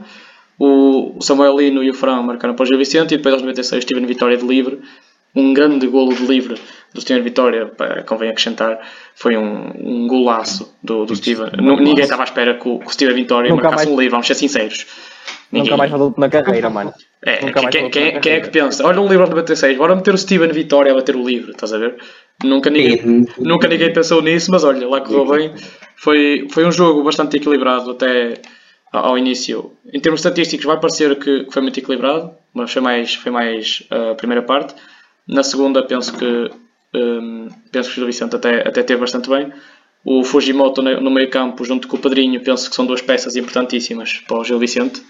Acho que são, são jogadores também, claramente, os destaques desta equipa, especialmente o Fujimoto. Acho que tem tido, já, já na época passada estava a jogar muito bem, e esta época também. O Padrinho, que estava também no Passos, e agora está aqui, penso que dá um equilíbrio, um equilíbrio interessante. Dar também destaque, obviamente, para mim é um dos melhores jogadores do Gil Vicente, que se calhar não era no início da época, que é o Zé Carlos, lateral direito. Tem vindo a fazer, tem vindo a fazer uma excelente época e está, está cada vez melhor. E depois, no lado moreirense, foi mais, pronto, mais aquele golo a cair do pano mais no fim, não é? Um bocado de sorte e o penalti, que é muito discutível. Este, o penalti do Moreirense é muito, muito discutível. Muito discutível. Para Se mim, é calhar se, toca, se o defesa toca na perna e faz com que ele tropece, então é penalti. Se não lhe toca, é pen, se não lhe toca, não é penalti. Por isso é, Mas é, é mesmo, é, mesmo, duvidoso, é é, mesmo, é mesmo duvidoso. É mesmo. E Ah, neste mim caso, penalti e neste caso eu, eu não, se fosse o árbitro e tivesse um penalti assim tão duvidoso, eu não marcaria penalti, porque acho que neste caso dá-se o benefício da dúvida ao defesa, não se vai marcar os penaltis sempre que haja dúvida. Só que também acredito que ele tenha tido ângulos melhores. eh, pelo que eu vi do lance, não consegui, não consegui perceber se era penalti ou não. Acredito que o jogador não ia tropeçar sozinho na perna. Eu, eu quero acreditar que o jogador não ia tropeçar sozinho na perna e que, portanto, foi contacto forçado. Só que, Há pronto, anos já vi, já, vi um lance, já vi um lance do Lima há uns anos igual e Sim, nossa penalti. liga. sim, sim. Mas agora temos vídeo árbitro, é isso não é diferente. possível. Pois, mas agora no, no, nossa com o vídeo árbitro é é possível diferente. e esse tipo de mergulhos. Pois, e, e acho Pode que o acontecer. jogo, o jogo, pronto, foi, foi no geral, pronto, aquele empate aos 96 um, um, um bocado amargo para, para o Gil Vicente, que fez um bom jogo. Sim, sim, foi, foi até injusto, porque pela primeira parte, o empate na primeira parte era justo. Exato. Justíssimo. Foi um jogo, foi um jogo com poucas oportunidades para os dois lados, um jogo muito preso no meio, portanto o, o empate naquele momento ajustava-se. Mas na segunda parte, após o Gil sofrer o golo, o jogo foi só o Gil. O Gil Vicente controlou o jogo de início ao fim eh, e, eh, e o golo do empate acaba por cair mesmo ao fim do pano para o Moreirense e, eh, e é muito injusto para o Gil. O Gil fez muito mais no jogo para, para, para vencer, mas como se costuma dizer, o futebol não é justo, o futebol é feito de oportunidades e eficácia. E eh, neste caso o Moreirense foi eficaz e marcou Oportunidades, oportunidade. eficácia e golos de livre do Steven Vitórias 96. É sempre um gol fator importante. vitória. É, Bom, é, o Steven parece- Vitória, o Steven Vitória há uns anos, o Steven Vitória esteve no Estoril, no Estoril, era, ele era jogador de Estoril, acho que quando Sim, sim, era no Estoril, depois foi para o E Benfica e, ele, tudo, e e depois ele, foi ele vez era, ele, era o central, ele era o central goleador. Ele na Ciano tinha marcado muitos golos. Mas, mas era de canto, eu. Engraçado. Engraçado. Ele nesse ano, ele nesse ano, lembras-te quando o, o Rolo Silva veio para Braga? Nesse ano também tinha marcado muitos golos. Sim, Pronto, o Silva Vitória foi, foi algo género, também tinha marcado muitos golos no Estoril e foi para o Benfica. sim. Yeah. E depois, e depois do Benfica. não. Eu até acho que época ele marcou, ele marcou dois gols ao Porto num jogo. O Porto perdeu 3-1 lá. Não sei, mas eu, esse, esse jogava muito, muito futebol. Era, depois para cá jogava bem, Esse jogava bem. Estoril jogava muito futebol. Uh, Rico, Foi, o- foi o Estoril que depois foi, veio o Carlos Eduardo para o Porto por causa disso. Sim, sim, sim, sim, sim. exato. Rico, não sei o que é que queres dizer do jogo, força. Pronto, é assim do jogo. Foi um grande jogo, muito equilibrado. São duas equipas muito bem organizadas, bem treinadas. Acho que acabou por ser ingrato para o Gil, como já tem sido até tinha acontecido mais algumas vezes com esta equipa, que eu acho que é uma equipa que pratica muito bom futebol. Como vou sublinhar aqui o que o Jorge disse, e bem um meio campo muito bom com o Fujimoto e o Pedrinho. Uh, na frente de ataque tem o, o Fernando Navarro, que é um dos melhores marcadores da liga. Mas para mim o melhor jogador é claramente o Samuel Lino, Sim, sim. um, um jogador que desequilibra. Dúvida nenhuma.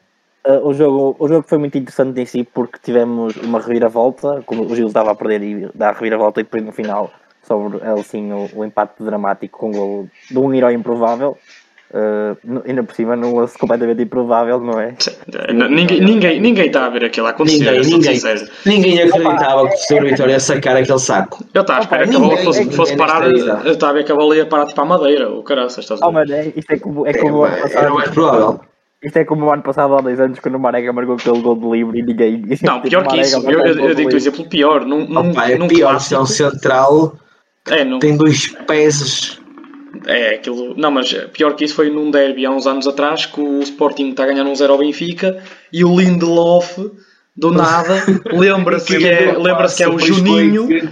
Lembra-se que é um Juninho e mete um livro do caraças no ângulo e empatamos um por causa disso. É, também. Não sei como é que isto acontece. Esse Não sei quem é que o Benfica. Como é que o Benfica se lembra na altura. Olha, vamos meter o Lindelof a bater o livro. Pode ser que a bola entre. Pá, não sei como é que isso acontece. Também não sei como é que. Se calhar, olha, se calhar ele nos treinos está sempre a marcar golos. Não sei, mas. Já, já há uns anos eu Se lembro-me calhar no livre. É. Já há uns anos eu lembro de um, de um jogador que marcava livros, um central que, que também na altura eu pronto, era, era mais, mais puto Uh, não, não esperava, mas acabou por ser um jogador que marcava muito bem livros, que era o Bruno Alves. Ele chegou a marcar um saco ao Sport e também no livro direto em Alvalade, não sei se te lembras, Jorge. Uh, por, acaso, não, por acaso não me lembro, não me lembro. Mas uh, marcou com um grande gol também.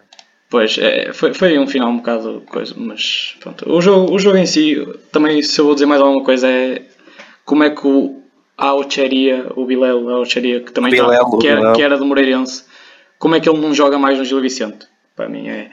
O Murilo Freitas, pronto, está tá a jogar até, até mais ou menos, mas acho que o Bilel é melhor que ele e não sei como é que ele está no banco. Acho que inclusive até fez uma assistência para um dos golos. Eu não sei como é que ele está no banco, não entendo mesmo. Eu acho que ele é, é muito. Não fez nada assistência, que ele entrou demasiado tarde para isso. Entrou aos 86. Mas eu não sei como é que ele não joga mais. Eu acho que já na altura do Moreirense ele jogava e tinha qualidade para muito melhor. Por isso. Pois, por isso. Eu não sei como é que ele não joga, sinceramente. Mas não sei em geral do jogo. Se querem dizer mais alguma coisa, ou se podemos passar para o próximo.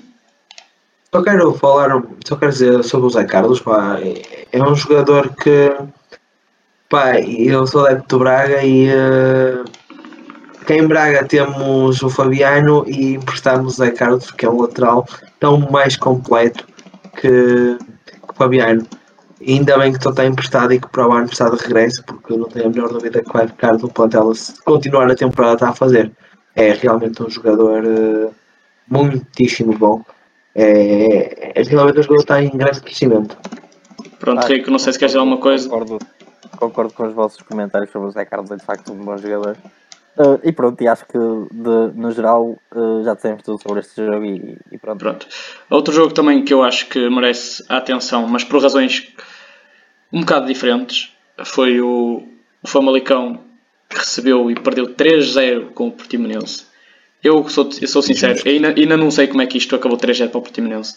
Foi um jogo, primeiro um, um autogol, o autogol mais estúpido que eu vi em muito tempo. Do Penetra logo ao início. Estúpido, Depois o Carlinhos marca antes do intervalo e o Alten Bomort fecha aos 70. Mas foi um jogo que eu, eu não sei como é que isto ficou 3-0. O, o Famalicão era claramente a equipa superior. Os, as duas oportunidades que o Portimonense teve na primeira parte foram o, o autogolo que nunca na vida devia ter entrado, vamos ser sinceros. E o próprio golo do. E foi um autogolo ridículo. É. Mas aí está, aí está. Falaste agora no autogolo e na equipa do, do Famalicão. Tenho uma equipa que até joga bom futebol. Eu, por acaso, sou o grande apreciador do, do estilo de jogo das equipas do, do Ivo. É, o Vieira, E, uh, já, já na altura, quando teve no Vitória, e até no Marítimo, tenho Guerreiro Marítimo, ele treinou, e uh, jogava um futebol que, que era uma coisa lindíssima de se ver. Uh, e eu pergunto-me como é que é possível a linha defensiva do, do Famalicão dar os erros que dá, porque dá erros até dizer chega. É, é uma linha defensiva que realmente é muito frágil, muito frágil. Um, mas a primeira parte do próprio jogo foi, foi muito, muito fraca, na minha opinião, do Famalicão. O Famalicão controlou o jogo na primeira parte, mesmo assim, não merecia estar a perder já intervalo. Não merecia, porque. Sim, as, as duas oportunidades que ele teve. As duas oportunidades que ele foi, no, foi nos lances, lances de pela qualidade de 10 jogadores do, do Portimonense lá se aconteceram. Então na segunda parte, muito menos merecia ter sofrido golo. Controlou a segunda parte toda. Foi a equipa que quis mesmo pressionar o adversário. Pressionou, pressionou, pressionou, pressionou. E uh, era daqueles jogos que não, que não estava destinado. E o Portimonense com jogadores como Nakajima, eh, Saudades do Nakajima no meu Porto. Carlinhos. O Elton Boa Morte também. também gosto Walter Boa Morte. Até o Pedro Sá. Também para mim é dos melhores, um dos jogadores que continua no Portimonense, eu não compreendo este metro centro, tem muita qualidade. Para, para o jogador que é aí, para a equipa que está, tem muita qualidade e continua aqui.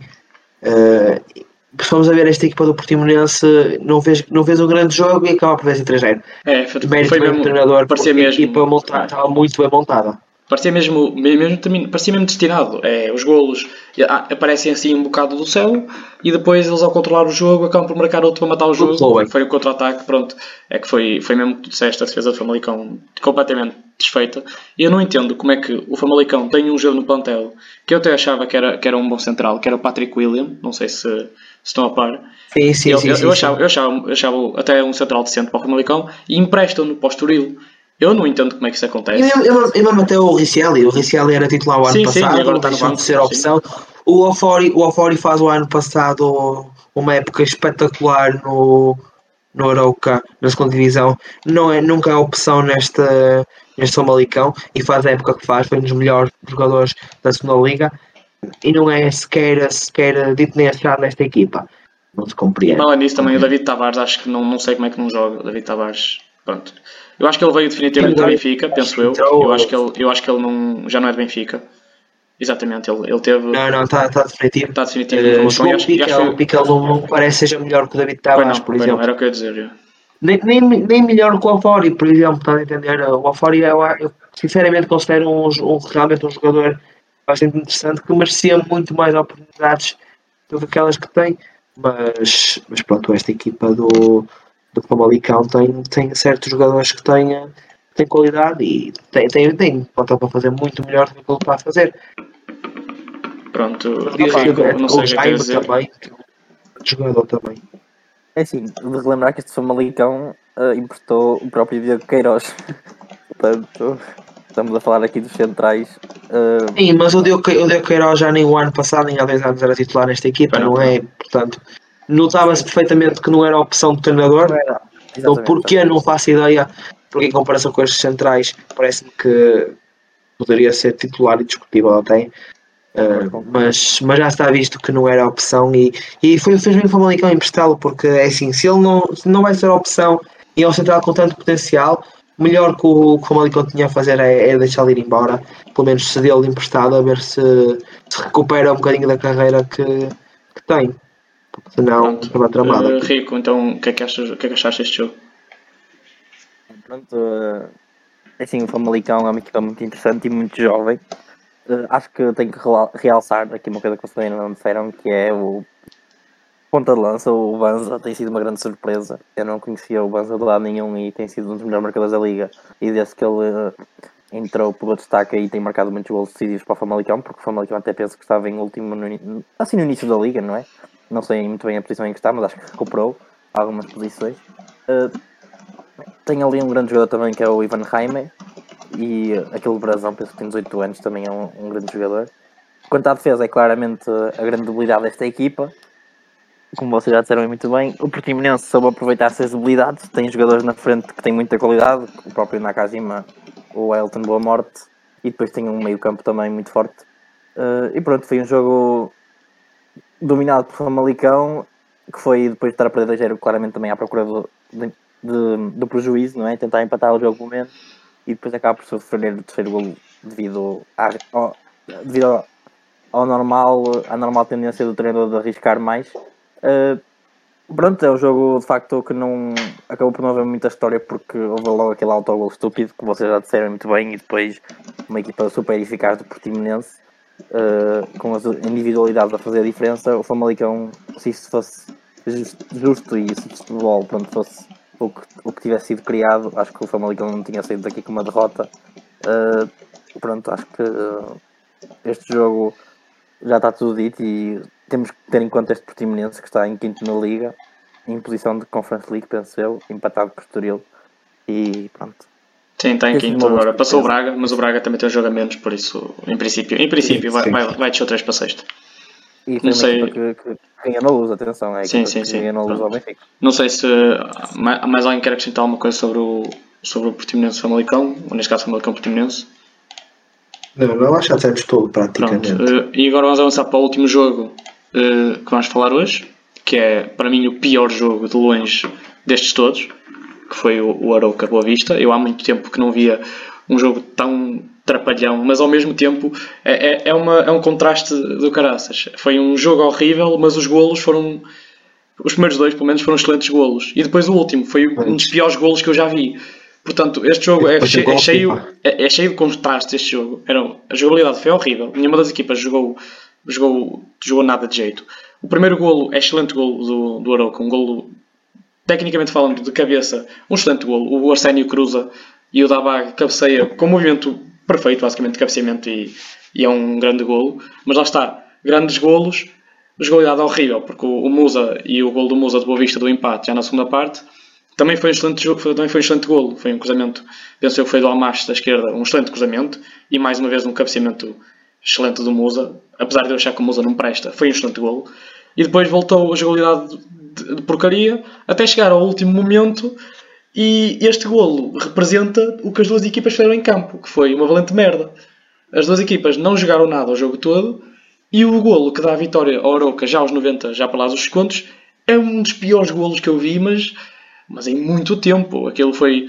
O, o Anthony estava a controlar a bola, depois atrapalhou-se, ganha um ressalto, o ressalto isola o colega, a bola passa pelo meio de Jackson Poroso, depois o colega não chega à bola, chega lá o guarda-redes primeiro, o guarda-redes Boa Vista, só que depois ele agarra a bola, larga a bola, o jogador do Aroca de luz aberta pisa a bola, tropeça e cai, o Anthony depois chega à bola, de costas, e à meia volta mete no ângulo.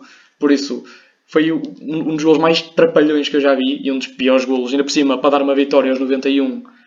Sinceramente, para o jogo que foi, é o golo perfeito, porque representa o que foi o jogo. Foi uma, uma confusão enorme e nenhuma das equipas sabia o que estava a fazer em campo. E pronto, acabou por ser o Arouca, com um bocadinho de sorte, a levar os 3 pontos. Mas este foi de longe um dos piores jogos que, que eu vi e eu vejo até bastante jogos do, do Boa Vista e, no geral, o Boa Vista tem, tem sido uma equipa que está a aproveitar bem as oportunidades e nem está, nem está mal classificado penso que está, agora desceu para décimo primeiro, mas até dava, até dava um bocado acima, e agora este jogo foi, foi de facto horrível, foi, foi muito mal. É assim, realmente o último gol é, é para os apanhados, vou, vou, aqui dizer, porque aquilo foi como disseste, foi um bocado o que o jogo foi, foi uma atrapalhice, aquele golo que, nunca vi uma merda, coisa daquelas. Não é, nunca vi uma coisa daquelas, quer dizer, aquilo mete piada, não é? É que ao menos Pronto, o golo agora... do Steven Vitória aos 96 foi um grande golo, foi um golo tecnicamente. Aquilo foi um golo para, para vencer um jogo. Uma bola, uma bola desgraçada. Foi para vencer um jogo aos 90, aos 90 e tal, um golo daqueles, por amor de Deus. Pá, adequou-se ao jogo, como tu disseste. Quanto ao Boa Vista, pá, tem jogadores interessantes, eu acho, Boa Vista. Sim, um... também. Não, não cheguei a falar das equipas individualmente, falei mais do jogo, mas depois, eu depois falo disso, por isso força tem uma equipa interessante, tem ali um, um, jogador que eu aprecio muito esta época, está a fazer uma grande época, que é o, o ala esquerdo, direito, que é aquele brasileiro, como é que ele se chama? O número 8. O Gustavo Sawyer? Não, o número 8. Gustavo, exatamente esse. Sim, o Gustavo ah, Sawyer. Sawyer. Sawyer. Uh, não sei se é Sawyer ou se é Sawyer. Tom Sawyer. É parecido, é parecido.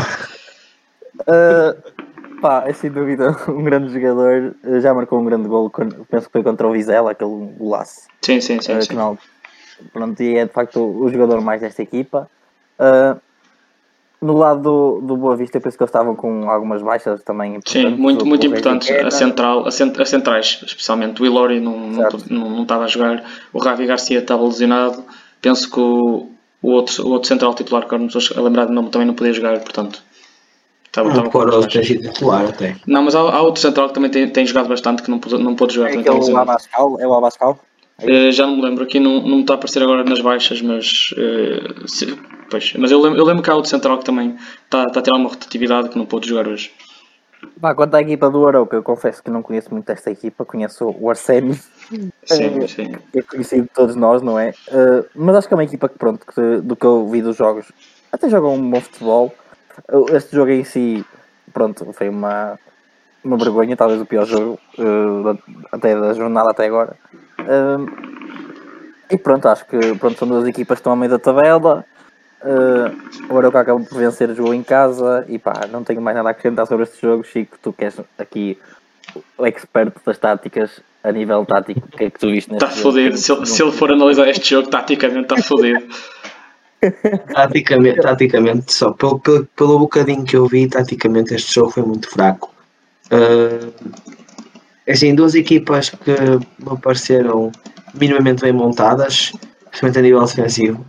O Oroca é uma equipa interessante. O Oroca não é uma equipa de, de, nomes conhecidos, mas tinha um coletivo muito forte. Individualmente, são a maior parte dos jogadores são muito fraquinhos, mas tem um coletivo forte e acho que foi isso que acabou por lhes dar a vitória neste jogo. Até uh, tem este central do Vasco que é, que é muito, muito interessante, até é um central rápido, é um central bastante alto. Até pela altura é interessante o facto de ele ser tão rápido quanto é, e portanto acho que acaba por ter um bocadinho a evidência desta equipa, até a nível defensivo, ser dos melhores jogadores, e até mesmo no nível geral da equipa, ser até dos melhores jogadores.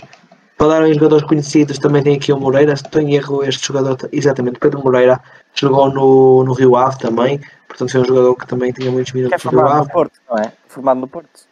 Sim, sim, sim, exatamente, exatamente. Eh, e o Arsénio que também está a fazer uma boa temporada. Portanto, esta equipa, esta equipa do Aroca está muito bem classificada, tem, tem feito uma boa temporada, é um bom arranque eh, e, portanto, está, está a colher frutos do, do bom futebol que está a praticar, dentro de possibilidades, porque a equipa realmente tem, eh, tem realmente bastantes baixas a nível de qualita, qualitativo, mas daquilo que pode fazer, acho que a tentar fazê-lo da melhor forma, sai a jogar, tem, tem um futebol ofensivo interessante e tenta, e tenta praticar aquilo que melhor consegue. Da parte do Boa Vista, nós não falamos do, do Malcotá. Eu acho que, que é realmente um, um trinco interessante.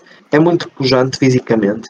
É muito complicado lhe tirar a bola. Ele, quando ganha a bola e quando ganha espaço, é muito difícil também de parar. Portanto, desta equipa do Boa Vista não, não há muito a realçar. Eu acho que com as baixas todas que tem, falta muito jogador de qualidade aqui nesta equipa.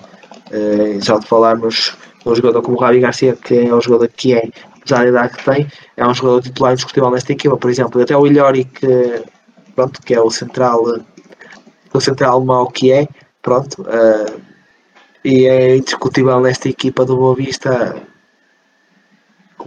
quem diz, não é?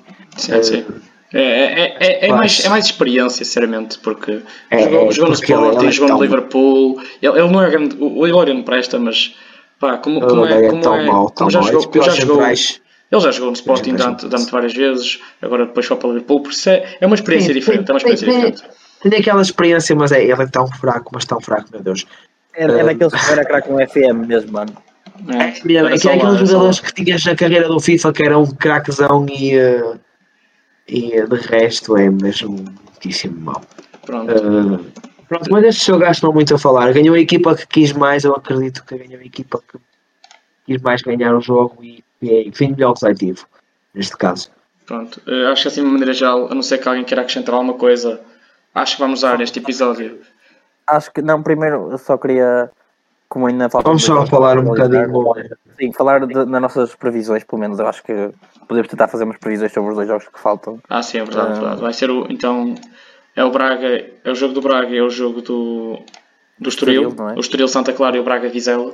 Penso que há um bocado isso que o Braga Santa Clara. Não, é o Estoril Santa Clara e o Braga Vizela. Assim, o Santa Clara é o último, não é? Portanto, Sim, o Estoril, o Estoril eu penso que vai ganhar sem qualquer problema. O Estoril está vai está a jogar ganhar, muito vai bem. ganhar com facilidade. Sim, está a jogar O muito bem. Estoril- o Estoril está a jogar muito bom futebol. Exatamente. Vai ganhar, eu- vai ganhar eu acredito com, com relativa facilidade. Santa Clara defensivamente é uma equipa muito frágil. E, por exemplo, no jogo contra. Não sei se vocês viram o jogo da Taça da Liga contra o Braga, mas a linha defensiva era muitíssimo fácil desmontá-la. O, o golo um dos golos do Vitinho acontece entre os centrais. A, a defesa abriu-se de tal maneira que entre os centrais havia um buraco enorme que a bola lá metida ao Vitinho só teve que encostar a bola, picá-la um bocadinho sobre o guarda-redes e encostá-la. Portanto, para vermos o nível defensivo que esta equipa do Santa Clara é, é pena o Santa Clara, que é uma equipa que, que não é má. Eu olho para, o- para o plantel, o plantel é praticamente o mesmo do ano passado, não compreendo o que é que está a acontecer nesta equipa. Eh, claramente que a saída do treinador está a fazer toda a diferença, não é a entrada um treinador novo, um treinador que, que não é conhecido, está a fazer toda a diferença. Pois, acho, que- acho, que nós todos, acho que nós todos concordar que o Estoril vai ganhar este jogo. Né? Acho que não. Sim, eu no estúdio só tenho uma curiosidade, porque acho que o jogador está em dúvida, que é ver o, o Bar, ou se ele é con- convocado ou não, que é um jogador que, na, que eu tenho assim interesse em ver, porque jogou no meu clube e é ainda do meu clube, do Porto, e eu acho que ele tem muita qualidade e gostava de vê-lo a jogar naquele meio campo. Ele tem jogado, acho que não. Não, não, ele tem estado lesionado, tem estado lesionado pois, e, ok. não, e quando não teve não foi aposta também, tinha, Pois, tinha sido exato. suplente. O, Pronto. o, o meio campo do Estoril é realmente forte, sabes? É É complicado verdade, é entrar verdade, ali. é verdade. Pronto, Tem acho. E agora avançando então para o último Faltou- jogo, que é o jogo do Braga. Falta, falta o Braga. O jogo do Falta Braga com o Vizela. Eu sou sincero. Eu, eu penso mesmo que o Braga não vai ganhar este jogo. Acho que vai ser um empate.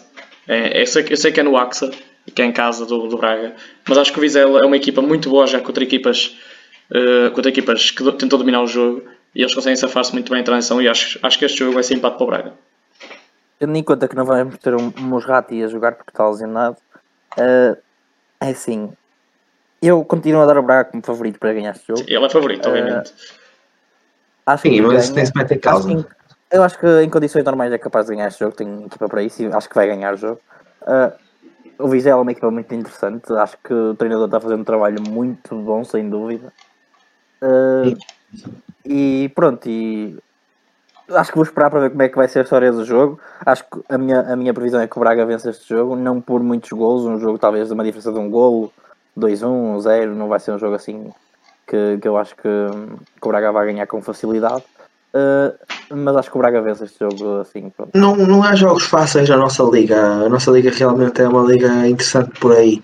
E é muito difícil de prever até os resultados, porque o Vizela é uma equipa que tem uh, ideias de, de, de vir para cima dos adversários, não tem medo de, de com quem é que joga. Inclusive, por exemplo, quando jogaram contra o Benfica e eles foram jogar contra o Benfica com, com tudo que tinham, sem, sem medos nenhums. E portanto é isso que eu espero, eu espero desse, esse tipo de jogo em Braga, eu não espero menos disto Videla. O Videla tem uma baixa importante para eles, o Skettin está de baixa porque tem empezado pelo Braga. Imaginem, imaginem terem o Skettin com o melhor avanço, melhor marcador. Ele que em Braga, pronto, era um Sim, bocado. eu, eu, eu, eu, eu, não, mas- não acho que ele seja grande coisa, né, mas pronto. é, é, é tão fraquinho. É tão fraquinho. É muito Mas lutador, eu, acho, é eu, acho que ele, eu acho que ele não presta mesmo. E acho que não sei. São para estas equipas. É sim, Só, é, é, sim, só joga sou- por não melhor. Eu acho que o É, Gonçalo é. é para estas equipas, não é para avançar para equipa maior, é mesmo para estas equipas que é um jogador que Eu acho que nem para estas equipas, sinceramente, mas também, pronto. É, é, é muito fraquinho, é tão fraquinho, tão fraquinho. Mas pronto, tem feito uma boa temporada, é realidade, tem marcado golos no, no Vizela e tem sido um jogador fundamental. E está de baixa, portanto, por aí eh, podemos pensar que o Vizela vai estar um bocadinho desfalcado no, na frente de ataque, é a realidade, é o melhor marcador e faz toda a falta e toda a diferença no, mesmo até nas nuances que, que o Vizela faz, eh, mas também não estando lá o Quetino terá outro que também eh, não poderá ser, a qualidade não poderá ser tão diferente, visto que o Quetino não é nada por ela, na minha opinião. Eh, quanto ao Braga, é assim, se ele não inventar a meter o, o lateral esquerdo o Diogo Leite, poderíamos ter alguma hipótese, opá. Se, ele, se ele se põe a inventar neste jogo, em algumas posições, dá-nos trabalho. Espero eu que, que ele desta vez aposte no André Horta. Pá. O André Horta é um jogador que tem tanta qualidade, não, não, não compreendo como é que não joga nesta equipa começou tão bem a temporada e ele eh, desapareceu eh, porque eu não faço a menor ideia, deixou de ser opção a partir do momento em que o Castro recupera de lesão eh, e sendo o jogador que estava tão bem neste ano e deixou literalmente de ser opção, surpreende-me muito. Ah, estou Mas acredito- se- Sim, mas diz, estou só- diz só, então só se ganha ou não. Não sei, não chegaste a Só dizer. Sim, acredito, mas acredito que o Braga vai ganhar o jogo até, até por relativa facilidade, acho que vai ganhar Não, eu acho, eu acho que vai dar 2-0, empate, acho que vai empate. 3-1. Mas também vamos ver quem é que está certo terça-feira e no próximo Só estou episódio. curioso, só estou curioso para ver se o Galeno marca, que eu ando muito atento ao Galeno. É, o Galeno está a jogar bem por acaso. Mas o. Galeno, o Galeno, o Galeno é, é um jogador estando num bom dia Exatamente. estando num bom dia é impossível pará-lo também.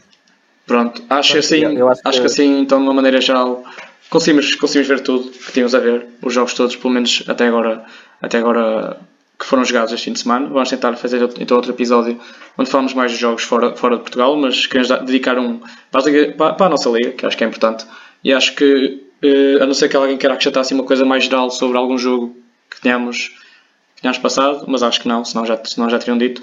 Acho que foi tudo dito, por isso. Acho que de maneira já falámos de tudo. Mas falámos de tudo no geral. falar e falamos, de, claro, como é óbvio, da polémica, que não podíamos deixar de passar a polémica. Sim, temos, temos, que frisar, temos que frisar isso porque é mesmo, é mesmo uma Sim, vergonha. tínhamos que frisar porque uma era uma vergonha. é? E da Por isso- vergonha que foi, ah, e da vergonha que foi a, a Liga, não é? Que é a maior vergonha é a Liga e que temos sido, pelos piores motivos, a capa internacional por falta de competência mesmo. Exato, exato. coisa.